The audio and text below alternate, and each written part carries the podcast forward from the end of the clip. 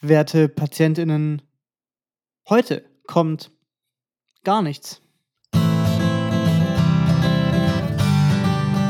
Ha!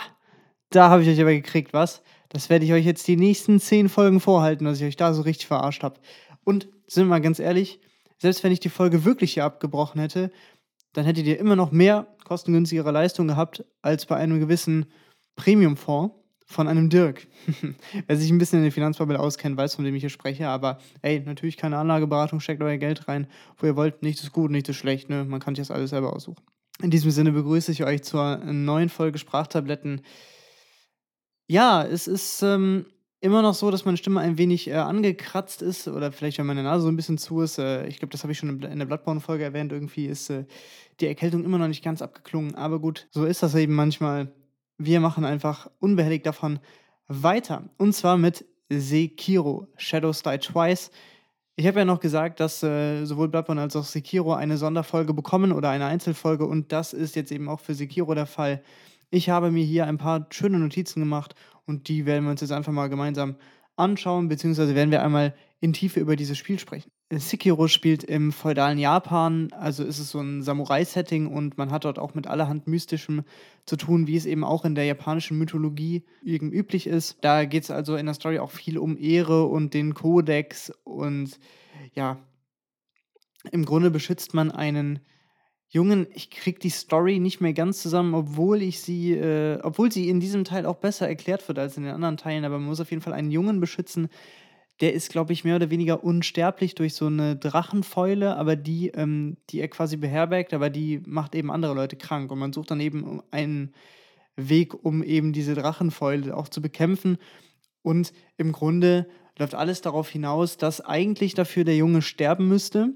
Aber das ist natürlich etwas, wo ähm, unser Hauptcharakter, äh, ja, Sekiro eben seine Probleme mit hat.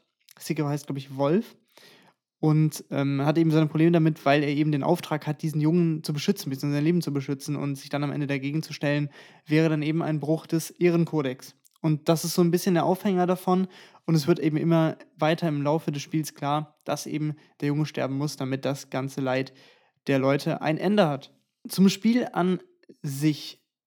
Es ist ähnlich, wie man es von den Soul-Spielen kennt, äh, relativ, ich sag jetzt mal so schlauchmäßig. Also man hat schon seine abgesteckten Gebiete mehr oder weniger, wobei bei Sekiro eigentlich alles ohne eine Ladezeit äh, erreichbar ist. Was es natürlich auch ganz cool macht. Ne? Also es ist halt auch, ähm, man kommt irgendwann an so einen Palast und von diesem Palast aus kann man eigentlich in jede Richtung gehen und dann irgendwie zu anderen Gebieten kommen.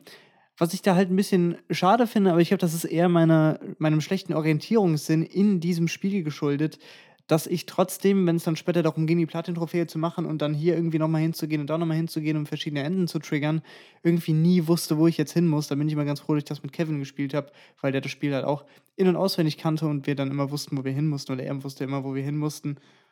Ja, und dann haben wir eben so zusammen bei mir auch die Platin-Trophäe gemacht. Sekiro ist ein Spiel, das noch mal schneller ist als Bloodborne, würde ich sagen, und noch mal gänzlich anders funktioniert. Also vergesst eigentlich alles, was ihr in den bisherigen Souls-Teilen gelernt habt, denn ein großer Aspekt in diesem Spiel ist, dass man nur noch eine Hauptwaffe hat, und zwar sein treues Katana, das einen das ganze Spiel begleitet. Und das Einzige, was in dem Fall den Kampfstil ein wenig variabel macht, ist die Armprothese, die man bekommt. Dort kann man Sachen reinpacken, wie zum Beispiel so ein Feuerwerk, was bei Beast-Gegnern immer ganz gut ist, weil sie davon zurückschrecken, zum Beispiel. Da kann man Angriffe mit unterbrechen. Man kann sich so ein, so ein Schild da reinpacken, der irgendwie Feuer blockt oder sowas. Also da gibt es viele verschiedene Sachen. So Shurikens, mit denen man auch die Deckung der Gegner durchbrechen kann.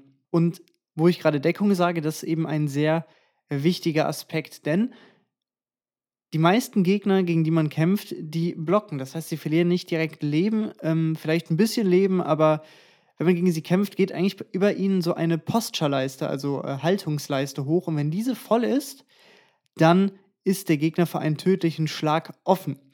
Und das gleiche gilt eben auch für einen selbst als Spieler. Man kann diesen Haltungsbruch nur verhindern, indem man pariert. Das heißt, indem man mit L1 äh, mit der man auch blockt, quasi immer im perfekten Moment blockt. Dann kann auch die Haltungsleiste komplett voll sein und müsste eigentlich zurückschrecken und für einen tödlichen Schlag bereitstehen. Aber wenn man immer pariert, dann passiert das eben nicht. Genau, so kann man dem quasi ent entgehen. Da könnt ihr euch mal Videos auf YouTube angucken und man hört es auch an so einem Audio-Cue, beziehungsweise sieht es dann eher auch am, am Bildschirm, weil die Paradedinger, wenn dann die Schwerter aneinander krachen, dann äh, leuchtet das nochmal auf eine etwas andere Weise. Ich glaube, das leuchtet dann so ein bisschen heller oder ein bisschen größer und dann weiß man, ah, okay, ich habe gerade pariert. Das ist wie gesagt ein völlig neues System und es gibt halt auch viele Bossgegner, die erreichen eigentlich gar nicht das Ende ihrer Lebensleistung. Dann hat man irgendwie, zum Beispiel der Boss hat noch die Hälfte seiner Energie und ist aber für einen tödlichen Schlag offen und dann hat man diese Phase eben komplett abgeschlossen. Und es gibt dann eben Bosse, die haben zum Beispiel nur eine Phase, aber wenn die jetzt mehrere Phasen haben zum Beispiel, dann haben die über ihrem Gesundheitsbalken, haben die immer so äh, verschiedene Punkte. Also man kann quasi, wenn man sieht, der, der Boss hat über seinem, über seinem Leben zwei Punkte, weiß man, okay, der Boss hat jetzt zwei Phasen. Und es gibt natürlich auch Bosse, die haben erstmal nur einen, also offensichtlich eine Phase, aber natürlich kommt da noch so ein kleiner Twist, und die haben dann auch eigentlich doch immer mehr Phasen. Aber das ist so ein guter Indikator für so Zwischenbosse oder so. Und was in dem Fall auch ein bisschen anders ist als zu den normalen Soul-Spielen, ist halt eben, dass man selbst nicht sofort tot ist. Das heißt, wenn man kein Leben mehr hat, dann liegt man erstmal auf dem Boden und kann, wenn man eben selber diese Punkte hat, kann man sich quasi wiederbeleben. Und das geht dann immer, später glaube ich, kann man das bis zu dreimal machen. Allerdings wird nur pro Phase, pro neuer äh, Endboss-Phase nochmal ein so ein Ding aufgefüllt. Das heißt, man muss da echt äh, gut mit umgehen und dann halt hoffen, dass man sich immer noch mal wiederbeleben kann. Das ist quasi, ist es dann nicht dieser, dieser Tod, man stirbt und, und verliert all seine Seelen, die liegen dann an einem Ort. Das gibt es in dem Falle auch gar nicht. Man verliert einfach seine Erfahrung, die man bis dato gesammelt hat. Das heißt, um irgendwas zu sichern, muss man genug Erfahrung sammeln, um quasi einen Erfahrungspunkt zu haben, den man dann in verschiedene Upgrades stecken kann. Aber wenn man dann quasi einen Punkt voll hat und man stirbt auf der Hälfte zum nächsten Punkt, dann ist die ganze Erfahrung ab da dann halt weg. Also das heißt, man verliert diesen halben Balken, den man schon gesammelt hat und muss dann wieder quasi von vorne anfangen.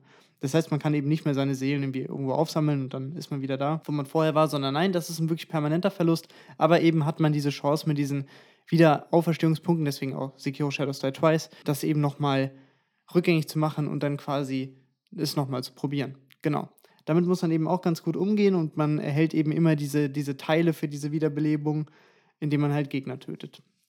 Genau, so. Äh, bisschen komplex vielleicht, aber wie auch eingangs erwähnt, wie gesagt, die Gegner macht man nicht immer bis zum Ende, äh, schlägt man nicht immer auf sie ein, bei manchen schon, bei manchen nicht. Und äh, es gibt halt auch so Gimmick-Bosse, die wirklich nur darauf ausgelegt sind, dass man die zweimal pariert und dann kann man die direkt töten. Das ist eben alles, um einem das Spiel einfach mal näher zu bringen wie gesagt, ganz anderes Kampfsystem und es gibt auch halt Kritik an Sekiro, dass es ein verkapptes Rhythmus-Game sein soll. Das hatte ich letztens gehört in einem Game Talk von Rocket Beans und da muss ich halt sagen, das sehe ich halt überhaupt nicht so. Also ja, natürlich muss man das Timing für Paraden und für Blocks halt perfektionieren. Aber das ist halt bei jedem Gegner anders. Das heißt, man muss im Endeffekt die Choreografie des Gegners erlernen. Ich hatte ja auch letztens erzählt bei Bloodborne, dass zum Beispiel Maria ja auch wie so ein Kampf ist. Also immer wenn Jäger gegeneinander kämpfen bei Bloodborne, dann wirkt das halt eben wie so ein Kampf. Und Sekiro treibt das nochmal auf die Spitze. Und man muss dann eben die Moves der Gegner perfekt beherrschen und äh, eben auch lesen können. Und das macht das Spiel aber immer so, wenn man die Gegner so ein paar Mal bekämpft hat, dann eben genau weiß, ah, jetzt kommt der Move, jetzt kommt der Move. Man muss eben sehr gut aufpassen, man muss sehr schnell reagieren können. Ja, das ist vielleicht nicht für jeden was, aber wenn man das dann irgendwann mal raus hat, dann hat man das Spiel komplett verstanden. Das macht es dann aber nicht einfach, nein. Es bleibt schwer, aber man hat verstanden, wie man spielen muss. Und sobald dieser Moment gekommen ist, macht es wirklich Klick und das macht nochmal eine ganze Ecke mehr Spaß. Das kann ich euch auch anhand eines Beispiels direkt mal erklären. Denn der erste Gegner im Spiel heißt Genichiro und beziehungsweise der erste, ich sag mal, der richtige Noob-Test, ja. Also, das ist so ein Punkt im Spiel, wenn man ihn schafft, spielt man weiter und wenn man an ihm hängen bleibt, legt man das Spiel wahrscheinlich zur Seite und sagt, nee, das ist nichts für mich. Genichiro ist auch quasi der Boss, den man im Tutorial bekämpft. Und es ist halt folgendermaßen, wie gesagt, es wird ein bisschen gespoilert, aber das ist halt direkt irgendwie erste halbe Stunde des Spiels oder so. Man kommt zu Genichiro auf dem Feld, soll dann, der will dann, glaube ich, auch den Jungen irgendwie töten oder entführen oder so. Man stellt sich ihm halt entgegen und bekämpft sich. Und selbst wenn man Genichiro schafft, verliert man diesen Kampf trotzdem. Weil wichtig für die Story ist, dass Genichiro einem den Arm abhackt und man dann eben wieder aufwacht und eben diese Prothese bekommt, mit der man dann eben die verschiedenen Sachen machen kann. Ich hatte eben schon gesagt, Schild, Feuercracker oder sowas. Diesen Boss muss man halt später nochmal bekämpfen und dann halt eben endgültig, sage ich jetzt mal. Beziehungsweise mehr oder weniger endgültig, der kommt sogar im Endkampf nochmal vor, aber das lassen wir mal kurz außen vor. Ich habe an diesem Boss drei Stunden gesessen, glaube ich, mit äh, Kevin, meinem Mentor quasi, der mir auch irgendwann immer mal gesagt hat, pass mal auf, ich zeige dir jetzt einmal, wie man den Kampf macht, ne, wenn ich das irgendwie ein paar Mal probiert hatte. Und damit ich mal kurz ein bisschen Pause kriege, hat er gesagt, guck mir mal zu. Ich kämpfe jetzt. Und dann habe ich zugeguckt, habe hab mir genau in dem Moment dann halt angeschaut, was macht der Boss für ähm, Moves, wenn ich halt nicht selber darauf reagieren muss, damit ich das einfach mal so ein bisschen lernen kann. Und dann hat er mir den Controller wieder gegeben, weil er sich halt irgendwann hat töten lassen. Und dann hat er gesagt, okay, pass auf hier, jetzt, jetzt du wieder. So, und es waren wirklich drei Stunden, haben wir da gesessen und haben gekämpft. Und am Ende hat es wirklich funktioniert. Und äh, ja, das war wirklich so ein Moment, an dem ich dachte, okay, fuck, jetzt habe ich es auch verstanden. Danach lief es auch deutlich besser, weil ich habe dann genau gemerkt, okay, was ist wichtig zum Parieren etc. pp. Und deswegen sage ich eben, das ist halt der Game Changer oder der Game Wegleger. Also es ist halt wirklich, niemand sitzt gerne drei Stunden an einem Boss und ich glaube, es gibt genug Leute, die dann sagen, nee, sorry, das ist nichts für mich. Kann ich auch verstehen, ehrlich gesagt. Und es ist wirklich bockschwer. Also es ist wirklich das schwerste Souls-Game, das ich, das ich kenne. Aber irgendwie hat es mich dann gepackt. Und ich hatte wirklich am Anfang enormen Respekt davor, weil ich eben auch gehört habe, dass es super schwer ist. Ähm, Kevin hatte das, glaube ich, relativ nah am Release gezockt und ich hatte immer mal wieder mit ihm gesprochen und er hat mir dann auch bestätigt, wie hart es sein soll. Deswegen hatte ich großen Respekt und habe es dann auch am Anfang wirklich nicht angefasst und irgendwann gab es so diesen Punkt, an dem ich dachte, hm, irgendwie hätte ich doch noch mal Bock auf so ein Soul-Spiel. Komm, vielleicht probiere ich mal Sekiro. Und ich hatte es halt, wie gesagt, nicht selbst. Und dann hat er sich halt bereit erklärt und meinte so, ey, yo, ich habe das ja, wir können das ja mal zusammen zocken. Ja, und dann haben wir es einfach durchgespielt und dann habe ich es auch äh, für, für ein paar Wochen bei mir zu Hause gehabt, damit ich dann eben äh, irgendwie selber auf Platin gehen konnte und so. Und ja, hat auf jeden Fall sehr viel Bock gemacht. Und es ist wirklich direkt hinter Bloodborne mein zweitliebstes Souls-Game geworden. Weil es einfach so anders ist, aber weil es auch einfach so cool ist. Und es ist halt wirklich so, wenn man einmal alle Bosse verstanden hat, es gibt natürlich auch tolle Tutorials im Internet, die man halt befolgen kann, wo man einmal alle Moves lernt und, und sieht irgendwie, woran erkenne ich die und sowas. Und wenn man einmal die Bosse geschafft hat, dann wird man die auf jeden Fall wieder schaffen. Und dann wird man die deutlich schneller schaffen als noch beim ersten Versuch. Das heißt also, das New Game an sich ist bockschwer, wird sehr lange dauern, aber das New Game Plus und New Game Plus 2, also quasi die Durchläufe, die man macht, um dann eben verschiedene Enden zu spielen oder noch irgendwie sich ein paar Sachen anzuschauen, die werden eben deutlich, deutlich einfacher, weil man dann eben wie Bosse wie Genichiro halt schon kennt. Und man weiß ganz genau, okay, den Move können sie. Den. Das ist im Endeffekt so ein bisschen wie Fahrradfahren, man verlernt es nicht. Also, ich schätze mal, wenn ich es jetzt zocken würde, dann bräuchte ich vielleicht ein bisschen, um reinzukommen, aber ich glaube nicht mehr, dass ich so lange an einem Boss sitzen würde, wie halt eben am ersten Playthrough. Und das macht es irgendwie cool. Man fühlt sich halt selber, als wäre man an seiner Aufgabe krass gewachsen. Und so motiviert das Spiel halt eben. Das ist dieses typische Souls-Prinzip irgendwie, ja, so motiviere ich quasi den Spieler, indem ich ihm immer wieder eine, eins reinwürge, aber ihm immer sage, ey, ich weiß, dass du das kannst. Mach doch nochmal. So.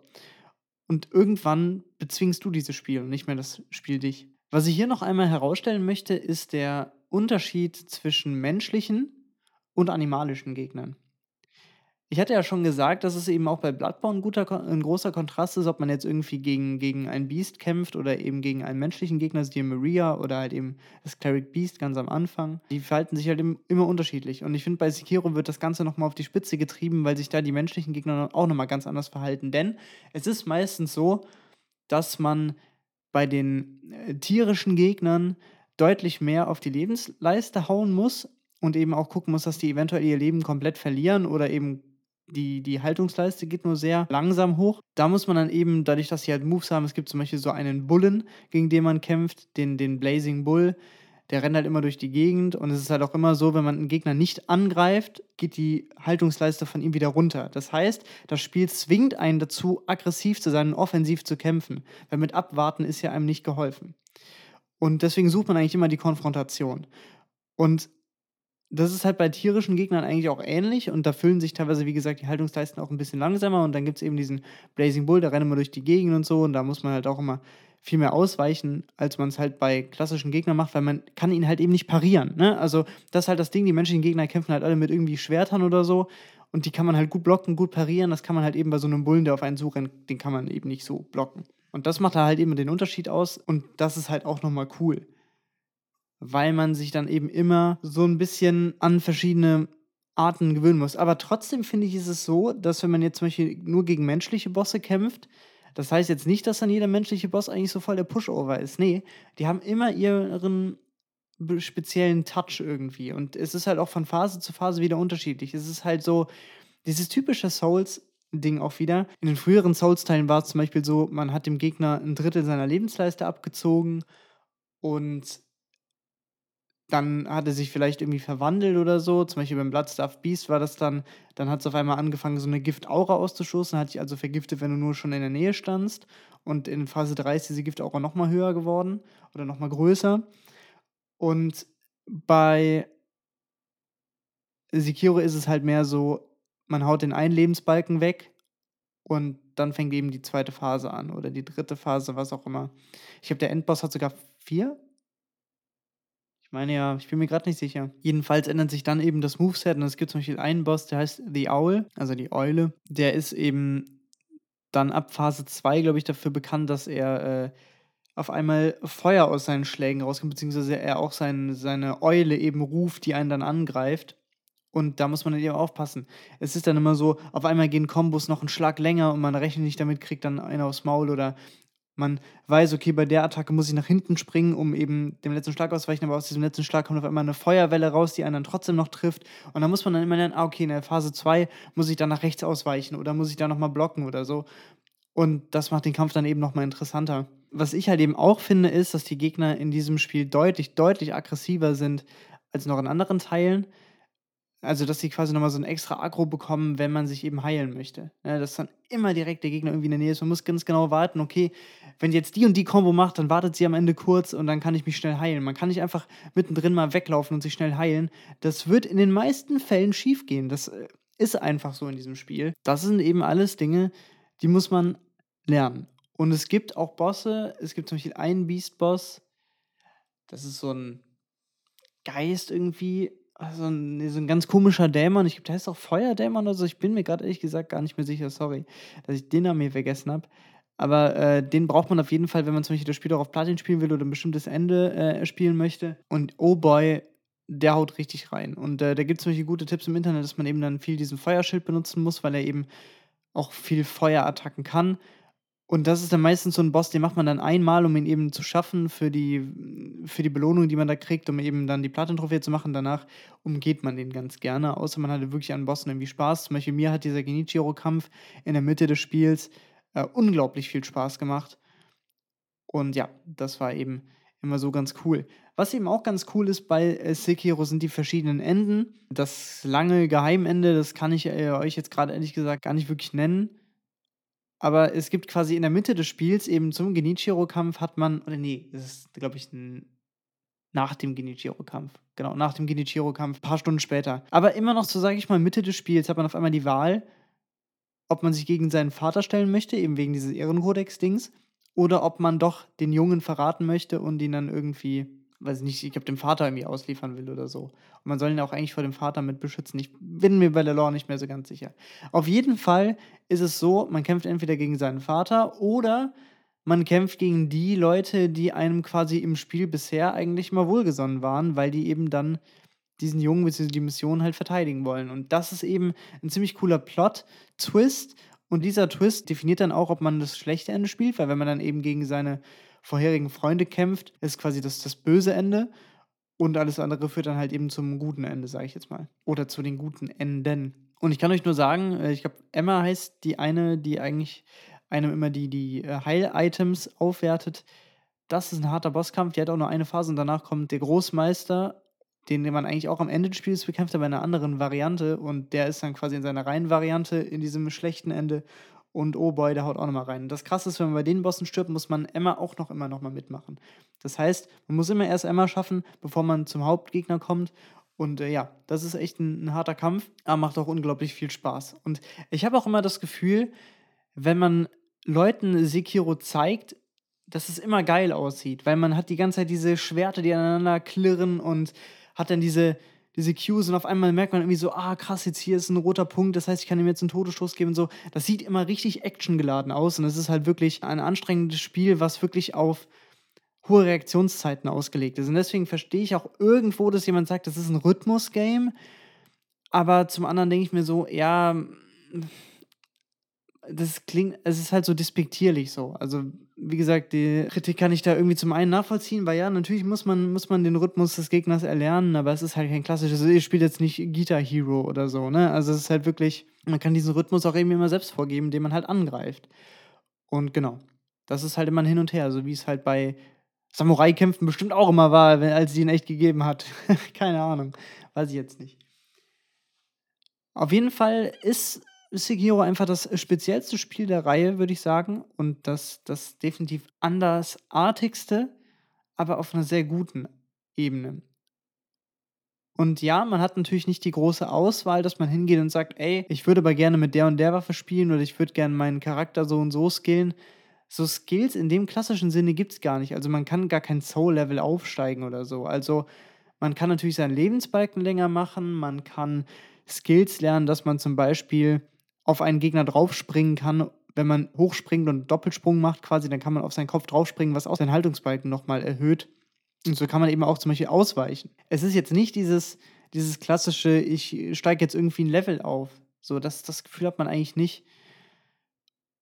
Und man wird auch eigentlich gar nicht so krass stärker im Laufe des Spiels. Also man macht gar nicht mehr so viel mehr Schaden. Es ist eben einfach, wenn du gut kämpfst, wenn du weißt, was der Gegner tut, dann wirst du ihn schaffen. Und das ist, das ist eine ganz coole Sache. Und halt auch nochmal ein ganz anderes Prinzip. Aber es passt auch irgendwie in diese Welt rein. Also man ist nie overpowered. Man ist halt irgendwie nur dann overpowered, wenn man halt wirklich den Gegner perfekt kennt. Und das tut man eben, wenn man das Spiel einmal durchgespielt hat. Und ich bin auf jeden Fall auch ein paar Mal getiltet. Also ich hatte auch wirklich, ich habe teilweise geflucht und habe mich beschwert. Und es war immer so ein grauenhafter Moment für mich, wenn ich dann, wenn dann Kevin neben mir gesessen hat, der mir in, all, in aller Seelenruhe gesagt hat, Alter, du hast halt hier verkackt, so, du hast halt nicht vernünftig geblockt, du hast nicht pariert, du hast einfach nur geblockt und dann ist dein Haltungsbalken hochgegangen. Ist ja klar, dass du dann irgendwann den tödlichen Schlag kriegst und so. Und ich immer so, nein, nein, ich habe auf jeden Fall alles richtig gemacht. Aber nee, es war wirklich nicht so. Ich habe ich hab einfach verkackt. Und das ist in dem Moment natürlich dann auch in der Emotion irgendwie schwer einzusehen, aber man lernt es dann irgendwann und dann passt es auch. Und auf einmal, und wenn man dann die Gegner geschafft hat, denke ich so, okay, ja, alles klar. Ich verstehe, was ich falsch gemacht habe. So. Äh, ja, die Welten an sich, da kann ich ja auch nochmal drauf eingehen, die sind ganz okay. Was ich ein bisschen schade finde an Sekiro, muss ich sagen, dass man die Welten echt oft einfach nutzt, um da einfach durchzurennen und zum nächsten zur nächsten Buddha-Star zu, kommen, die quasi als klassisches Bonfire gilt oder als Laterne eben bei Bloodborne, die also quasi die, die Wiederauferstehungspunkte sind. Das, das finde ich ein bisschen schade. Was ich allerdings ganz cool finde, ist, dass es hier wirklich immer so ist, wenn man in Bloodborne, Dark Souls, Demon Souls immer nochmal das ganze Gebiet durchkämmen musste, um wieder zum Boss zu kommen, ist es wirklich so, hier ist eine Buddha-Statue, fünf Meter weiter ist der Boss, go for it. Und das heißt, man ist gestorben und kann sofort wieder in den Kampf rein und muss nicht immer erstmal einen Kilometer latschen. Dark Souls 1 lässt grüßen an dieser Stelle. Wirklich fick dich für den Weg zum, wie heißt das Ding? Ah, dieser komische Baum, der auch noch so richtig scheiße ist, diese Jump'n'Run-Level. Ah, ich habe sogar vergessen, wie, wie der heißt, weil er so kacke ist. Auf jeden Fall da, der Weg dahin ist der absolute Horror. Wenn ihr wisst, wie das Ding heißt, bitte gerne in die äh, Kommentare damit auf äh, Sprachtabletten-Podcast könnt ihr mir gerne schreiben und könnt mich nochmal aufklären, dass mein löchriges Nerdhirn hier einmal ver gesagt hat. Trotzdem rennt man eben durch viel einfach durch, weil es da auch echt fiese Gegner gibt. Natürlich macht man die am Anfang alle mal einfach, um die Erfahrungen zu sammeln. Man muss ja auch schließlich die EP bekommen und sowas. Am Anfang des Spiels ist das noch sehr wichtig. Aber irgendwann rast man durch, weil man irgendwie merkt, ah nee, das Gebiet geht mir auf den Sack, da sind mir zu viele Gegner und so. Und ich habe jetzt irgendwie keinen Bock, gegen fünf Leute gleichzeitig zu kämpfen. Dann rennt ihr einfach hier schnell weg. Und ja, es gibt eben auch noch, und das ist eine sehr coole Gameplay-Änderung, es gibt zum ersten Mal in der Souls-Reihe eben auch die vertikale Ebene. Das heißt, man hat einen Greifhaken, den man irgendwann im Laufe des Spiels bekommt. Da kann man dann wirklich Bäume hoch, man kann Wände hochlaufen, man kann quasi auch über Gegner hinweglaufen, weil man irgendwie auf Dächer kommt, etc. Man kann von oben auf Gegner draufspringen die sofort mit einem Stealth-Move töten, ohne gegen sie kämpfen zu müssen. Das funktioniert stellenweise sogar bei Bossen, dass man da schon mal den ersten Balken abziehen kann, indem man sich an sie ranschleicht und sie dann eben heimlich tötet. Und dann muss man nur noch eine Phase von ihnen machen. Also diese Möglichkeit gibt es und dass es allein die Möglichkeit gibt, Bosse mit einem Stealth-Kill zu überraschen, die ihnen direkt quasi eine Phase zu klauen oder sie komplett zu töten, ist halt eine ziemlich geile Sache, meine ich. Und es gibt halt auch in dem Fall nicht mehr das klassische Nebelgate. Es gibt es bei manchen Bossen, sagen wir es so, aber bei den Nebenbossen ist es wirklich immer so, dass dieses Bossareal offen ist und man kann quasi, auch wenn man bei dem Boss gestorben ist, kann man es immer wieder versuchen. Und kann man auch immer wieder sich hinten an sie ranschleichen und ihnen äh, halt den ersten Lebensbalken abziehen. Das ist halt schon mal eine ziemlich coole Sache. Genau. Jetzt sind wir immer noch nicht mit den Gebieten fertig geworden. Aber wie gesagt, da rennt man echt leider oft durch, aber die sehen immer sehr schön aus. Ne? Es sind sehr viele so japanisch angehauchte Wälder und dies, das. Es gibt natürlich auch wieder die üblichen Charaktere, die haben so ein bisschen was über die Story erzählen oder über die Hintergrundgeschichte des Landes und so. Es gibt auch viel optionalen Kram, den man machen kann. Es gibt so Kopflose heißen die, die funktionieren nochmal ganz anders. Bei diesen Kopflosen, die haben so eine Aura, in der man sich nur noch halb so schnell bewegt, glaube ich. Und die muss man auch killen, um bestimmte Dinge äh, auch wieder freizuschalten alles optional. Aber eben solche Sachen gibt's. Also man, man erfährt auch schnell von diesen Kopflosen und man läuft ihnen ab und zu auch mal über den Weg. Und die wirken auch mal so ganz gruselig und mystisch, weil die stehen auch meistens immer in so einer dunklen Höhle drin und so. Das ist alles so ein bisschen gruselig. Aber ja, es ist, es ist sehr cool, was man da sich so alles geben kann. Und es gibt natürlich auch wieder den klassischen Gimmick-Boss. Hatte ich ja auch schon, schon mal erzählt, äh, dass es die auch mal ganz gerne mal gibt. Und in diesem Fall ist es der Boss im Palast, beziehungsweise es sind vier Bosse, weil es sind nämlich die vier Affen. Und diese vier Affen spielen eigentlich nur Verstecken mit einem. Das heißt, man hat einen Palast und muss immer schauen, wo diese Affen gerade sind.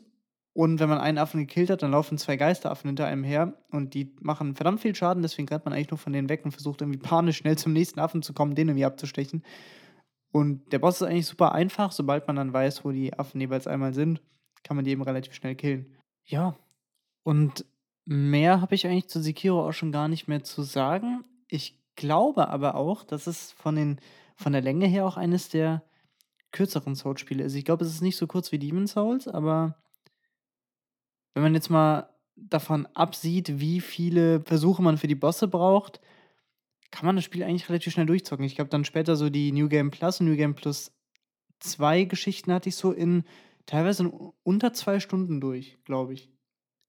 Das geht halt wirklich, wirklich fix. Also vor allem, wenn man eben das böse Ende macht, weil man ja wirklich nur die Hälfte des Spiels spielt, geht das super, super schnell. Weil man eben gut durch die Gebiete durchlaufen kann. Man kann eben sehr gut vor Gegnern fliehen, weil man eben auch diese vertikale Ebene hat und sowas. Das ist schon alles sehr cool. Sekiro ist sehr anders, aber auch sehr spaßig, sehr, sehr, sehr fordernd. Und man braucht wirklich einen guten Geduldsfaden. Aber das ist, wenn man die Souls-Teile gespielt hat, hat man den eigentlich eh im Gepäck. Und wenn man sich eben gerne in Sachen verbeißt, ist das eigentlich auch wieder das perfekte Spiel. Und wenn ihr es selber spielen wollt, schämt euch nicht, wenn ihr mal in Guide guckt, wenn ihr euch mal anschaut, irgendwie, was klappt bei diesem Boss am besten. Das ist vollkommen okay. Ne? Also wir haben die Freiheiten des Internets, dann kann man sie auch dafür nutzen. Auch wenn dann Leute sagen, oh, das war jetzt aber jetzt nicht so gedacht. Ja, natürlich ist es irgendwo nicht so gedacht, aber bevor man es zur Seite legt, guckt man sich lieber mal an, wie es funktioniert, damit man einfach Spaß weiter am Spiel hat, weil es gibt ja wohl nichts frustrierenderes, als sich zu denken, ey, ich mag dieses Spiel wirklich gerne, aber ich schaffe diesen Boss einfach nicht, dann höre ich jetzt halt auf, obwohl mir das Spiel Spaß macht. Nee, das ist natürlich Quatsch. Ist einfach, ist einfach sehr cool, ist wieder schön komplex, quasi vom, vom Kampfstil her. Aber wie gesagt, es macht irgendwann einen Klick und dann weiß man auch genau, wie, die, wie der Hase läuft. Und das ist eben genau das, worauf dieses Spiel hinarbeiten möchte. Dieses Spiel zwingt dich, diesen Spielstil zu lernen. Und wenn du ihn nicht kannst, wirst du das Spiel nicht schaffen. Und wenn du ihn dann verstanden hast, wirst du deutlich, deutlich besser sein und deutlich, deutlich weniger Probleme haben. Man darf vor allem einfach nicht hektisch werden. Das ist ja generell bei Soul-Spielen so. Man darf am Boss nicht äh, wild durch die Gegend rollen oder sowas. Es gibt auch so einen Ausdauerbalken, gibt es auch zum Beispiel gar nicht in Sekiro. Das ist halt eine ganz coole Sache. Man kann immer ausweichen, springen, was auch immer, wie man mit lustig ist. Generell springen. Das ging ja früher gar nicht, jetzt geht das. Und trotzdem darf man sich da nicht äh, zu verleiten lassen und man muss wirklich sich im Klaren sein, dass man mehr blocken muss als ausweichen. Also die Bloodborne-Schule, die funktioniert da nicht. Man muss Bloodborne wieder ad acta legen. Man muss auch Demon's Souls ein bisschen ad acta legen, aber dadurch, dass Bloodborne halt vor Sekiro, ah nee, Quatsch, stimmt gar nicht. Danach kam ja Dark Souls 3. Vergiss, was ich sage, aber zum Beispiel, wenn ihr, wenn ihr halt am Anfang denkt, okay, Bloodborne ist es, vor allem wenn ihr gegen diese Beast-Gegner kämpft, weil die kennt man halt dann irgendwie so aus Bloodborne, es wird anders funktionieren. Ihr müsst ruhig sein, bedacht spielen Und auch wenn das natürlich, wenn man natürlich sagt, ja Leute, in der Hitze des Gefechts kann ich einfach sagen, dass ich bedacht spielen soll. Keine Sorge, es wird funktionieren. Denkt dran, viel blocken, ab und zu mal ausweichen. Es gibt immer Moves, bei denen man weiß, okay, da muss ich ausweichen, da muss ich mich blocken. Das lernt man auf die harte Tour, danach weiß man es auch. Und es setzt sich wie ein Puzzle irgendwann von alleine aber auch zusammen. Und man weiß ganz genau, was, was zu tun ist. Und das macht eben Sekiro aus, deswegen ist Sekiro ein tolles Spiel. Wie gesagt, Platz 2 bei mir in der Souls-Liste. Ich lege es euch ans Herz, wenn ihr Bock habt, was Hartes zu spielen. Sonst freue ich mich, dass ihr bei dieser Folge wieder dabei wart. Wir haben jetzt schön die Souls-Reihe abgehackt, äh, abgehakt, abgehackt, ha, abgehackt wie den Arm von Sekiro. Nein, wir haben sie abgehakt. Das einzige Spiel, was jetzt noch fehlt, ist Elden Ring, denn das habe ich noch gar nicht gezockt. Und da bin ich mal gespannt, wann ich das spiele. Zu Elden Ring kann ich ja auch nur kurz sagen, ich habe so gemischte Sachen gehört. Ich habe natürlich den klassischen Hype mitbekommen. Ich hatte auch kurz Bock auf Elden Ring. Dann habe ich von Leuten, die es gespielt haben, halt eher Folgendes gehört. So, ja, das Spiel ist ganz okay, hat aber irgendwie keine eigene DNA. Also es ist so ein Mix aus allem. Es ist ein Mix aus Bloodborne, Dark Souls, Demon Souls und Sekiro. Und irgendwie hat es keine eigene DNA. Außer dass es Open World ist. Und ihr wisst, wie ich zu Open World Spielen stehe. Und eben auch, dass die Quests, die man bekommt, halt eben nicht mehr so klar sind, weil es irgendwie keiner einem so richtig erklärt und man dann irgendwie Questmarker verpasst und das finde ich irgendwie auch scheiße. Äh, ja, keine Ahnung, ich werde es wahrscheinlich irgendwann spielen und dann wird es vielleicht auch noch eine Folge dazu geben, aber Stand jetzt habe ich es eben nicht mehr gezockt und äh, jetzt dürft ihr gerne die Mistgabeln und Fackeln rausholen, weil ich was Schlechtes über Elden Ring gesagt habe, wo ich es gar nicht gespielt habe. Ähm ich werde mir irgendwann mein eigenes Bild machen. Und in der Zwischenzeit könnt ihr mir dann eure Hassbotschaften hinterlassen unter Sprachtabletten-Podcast auf Instagram und ich freue mich über jede positive Bewertung. Und wenn ihr Kritik habt, übt die gerne auch. Äh, bewertet den Podcast gerne äh, bei Apple etc. Und hört euch auf jeden Fall immer alle Folgen an. Ich verabschiede mich jetzt. Bis dann. Haut rein.